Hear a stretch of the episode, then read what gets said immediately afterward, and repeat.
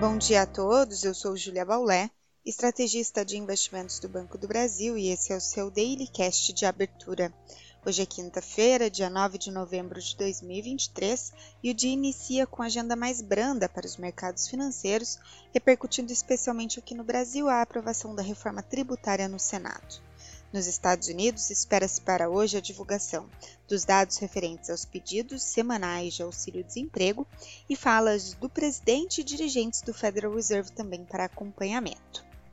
Em Wall Street, os futuros das bolsas exibem sinais mistos nessa manhã, enquanto investidores esperam por comentários de autoridades monetárias dos bancos centrais dos Estados Unidos, Europa e Inglaterra também. O rendimento dos treasuries apresentam também desempenho misto, baixista nos vencimentos mais curtos e altista nos vencimentos mais longos. O Tesouro Americano realiza leilão de T-bonds de 30 anos hoje e os futuros do petróleo operam em alta modesta em meio a dados chineses mais fracos e preocupação com o conflito no Oriente Médio. O dólar tem desempenho baixista frente às moedas fortes mas avança ante moedas de países emergentes.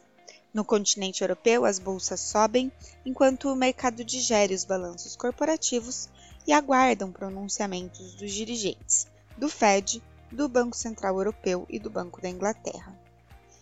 Na Ásia, as bolsas fecharam sem direção única, repercutindo os dados fracos de inflação na China, que sinalizam uma demanda mais fraca, ao mesmo tempo que o país tenta reacelerar a sua atividade econômica.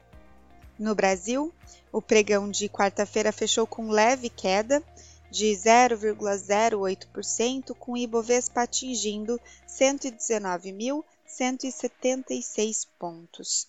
No câmbio, o dólar terminou em alta de R$ 4,90 e os juros futuros terminaram a sessão com baixa, apoiados pelos eventos no exterior e mantendo a área fiscal no foco.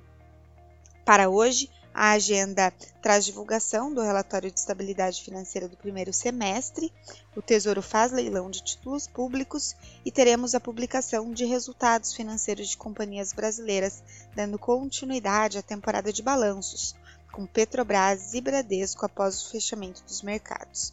Além disso, discursos e participação em eventos de dirigentes do Banco Central do Brasil são também acompanhados.